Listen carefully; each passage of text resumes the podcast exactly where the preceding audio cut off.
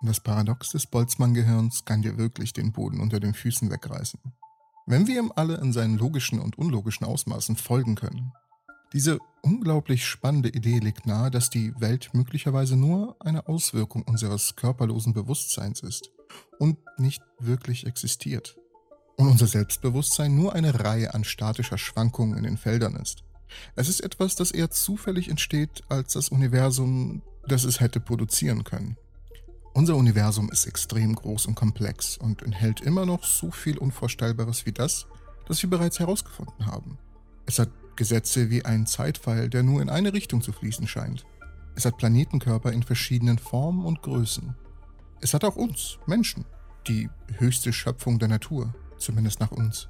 Aber all diese erstaunliche Menge an abwechslungsreicher Materie ist auch sehr schwer zu erschaffen und erfordert eine enorme Menge an Energie. Ludwig Boltzmann, einer der Gründer des Gebiets der Thermodynamik, vermutete, dass die Entropie eines Systems zwar immer zunehmen muss, es jedoch einige winzige Möglichkeiten gibt, dass eine Fluktuation ein System von Chaos zur Ordnung bringen kann. Somit würde es seine Entropie verringern und es weiter von seinem Equilibrium entfernen. Aus der Arbeit des Physikers folgt, dass es wahrscheinlicher ist, dass zufällige Quantenschwankungen in der Natur etwas Einfacheres als unser erstaunliches Universum erzeugt haben könnte. Zum Beispiel eine selbstbewusste Entität, die glaubt, es sei eine Person in einer Welt voller Menschen, Geschichte und besondere Physik. Aber eine solche Person, sagen wir mal du, der das Video schaut, bist nur voll von all dem Wissen und den Erfahrungen, weil du auf diese Weise durch die Fluktuation geschaffen wurdest, die dich geschaffen hat. Es existiert nichts mehr außer deines Selbstbewusstseins.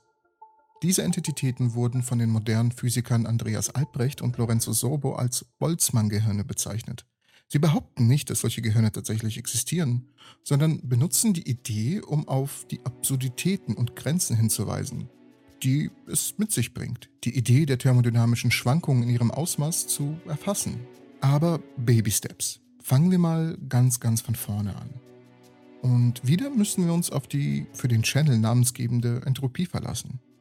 Also, um das kurz nochmal zusammenzufassen. Der zweite Hauptsatz der Thermodynamik besagt, dass innerhalb eines geschlossenen Systems die Entropie des Systems konstant bleibt oder zunimmt. Wenn das Universum als geschlossenes System betrachtet wird, kann seine Entropie niemals abnehmen. Also Chaos bleibt Chaos oder Chaos steigt an, aber Chaos kann niemals zur Ordnung werden. Stellen wir uns mal eine Box vor, mit einer Trennlinie in der Mitte. In dieser Box befinden sich Teilchen, die fröhlich hin und her schwingen. Nehmen wir an, es sind vier. Machen wir die Box auf und schauen uns die Position der Teilchen an. Wie wahrscheinlich ist es, dass die vier Teilchen sich alle auf derselben Seite befinden? Es geht. Die Wahrscheinlichkeit ist recht hoch. Was ist, wenn wir zu den vier Teilchen weitere zwölf hinzufügen? Ganz klar, die Wahrscheinlichkeit nimmt ab. Es wird immer unwahrscheinlicher, dass sich die Teilchen geordnet nur auf der einen Seite der Box befinden können. Und wenn wir aus 16 eine Zahl machen, die der Zahl der Teilchen in unserem Körper gleicht, nun, dann ist es fast schon unmöglich, alle Teilchen nur auf einer Seite des Körpers zu finden. Boltzmann sagt aber, die Möglichkeit hierfür ist zwar unglaublich gering, aber es ist dennoch möglich. Die Möglichkeit hierfür besteht. Also könnte die Anordnung der Teilchen in einer Box ein Bild von einer Katze zeichnen. Wenn wir dem Ganzen genug Zeit geben, dann ja, die Möglichkeit besteht durchaus würde es aber nicht den Chaosfaktor der Entropie ins Negative oder ein wenig in die Ordnung drücken? Boltzmanns statistische Interpretation der Entropie verhindern die Entropie nicht daran zu sinken, sie erlaubt es sogar. Kleine Schwankungen der Entropie in gewissen Bereichen in unserer Box passieren hin und wieder mal. Es gibt die Wahrscheinlichkeit, dass die Teilchen am Ende eine Katze ergeben. Wegen der zufälligen Anordnung und Bewegung der Teilchen. Nur wie gesagt könnte dies unglaublich lange dauern, länger als die Existenz unseres Universums. Also könnten wir in aller Ruhe davon ausgehen, dass wir einen Verstoß gegen den zweiten Hauptsatz der Thermodynamik niemals beobachten werden. Doch geben wir unserer Box eine unendliche Zeit, wird jede mögliche Anordnung auch passieren. Soweit klar? Jetzt vergrößern wir unsere Box auf einen unendlich großen Raum, welches sich in einem perfekten thermischen Equilibrium für eine unendliche Zeit befindet. Jede verrückte Art von Schwankung der Entropie passiert hier und da. Teilchen formen sich zu dichten Objekten wie einem schwarzen Loch oder einer Galaxie. Oder auch in einer recht komplexen Anordnung. Ha, als ob ein schwarzes Loch nicht genug Komplexität hätte. In einem Fußball oder ein T-Shirt der Entropy. Keine Sorge, ich habe noch kein Merch, aber würdet ihr denn welches haben wollen? Okay, zurück zum Thema. könnte ja alles passieren, doch eine Anordnung ist viel unwahrscheinlicher als all die anderen, die ich erwähnt habe. Dass wir all die Teilchen in einer Region viel größer als unser eigenes Universum und fast im selben Bereich des Raums finden. Solch eine Anordnung könnte uns den Urknall bringen. Und doch sind wir hier. Na gut, na gut. Ob unser Universum mit solch einem Zufall seinen Ursprung hatte, wissen wir nicht. Wir wissen nur, dass die Entropie extrem gering war zur Geburt des Universums und seither steigt die Entropie, die dafür verantwortlich ist, dass sich Galaxien bilden, Planeten, LP-Indie empfiehlt meinen Kanal. Für das alles ist die Entropie verantwortlich. In der Fernzukunft wird unser Universum die maximale Entropie erreichen. Schwarze Löcher verdunsten durch die Hawking-Strahlung und der letzte Proton erlebt seinen letzten Zerfall und das Universum bleibt in diesem hohen Zustand der Entropie.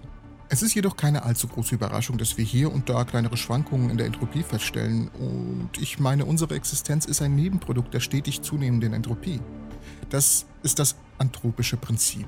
Es besagt, dass das beobachtbare Universum nur deshalb beobachtbar ist, weil es alle Eigenschaften hat, die dem Beobachter ein Leben ermöglichen.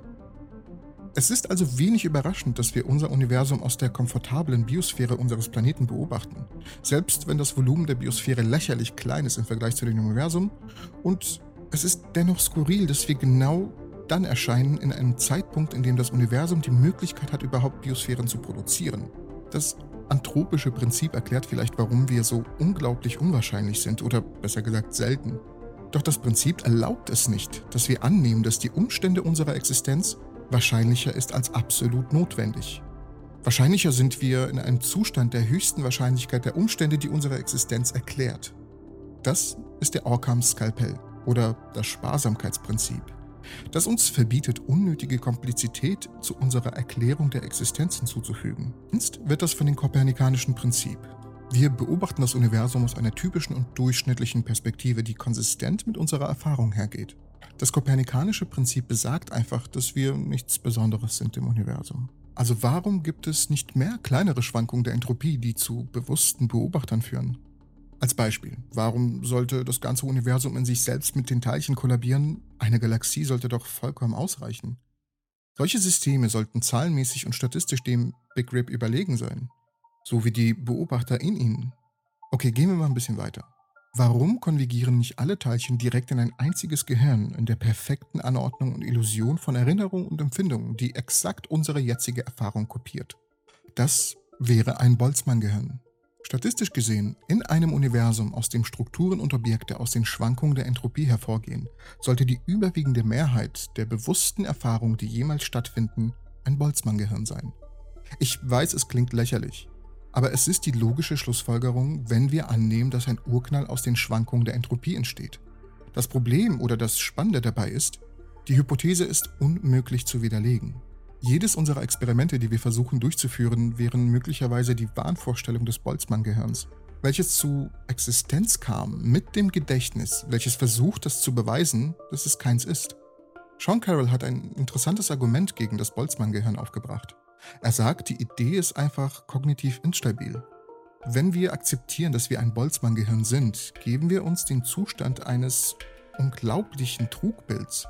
Und wir geben damit zu, dass wir nicht in der Lage sind, unsere eigene Natur abzuleiten.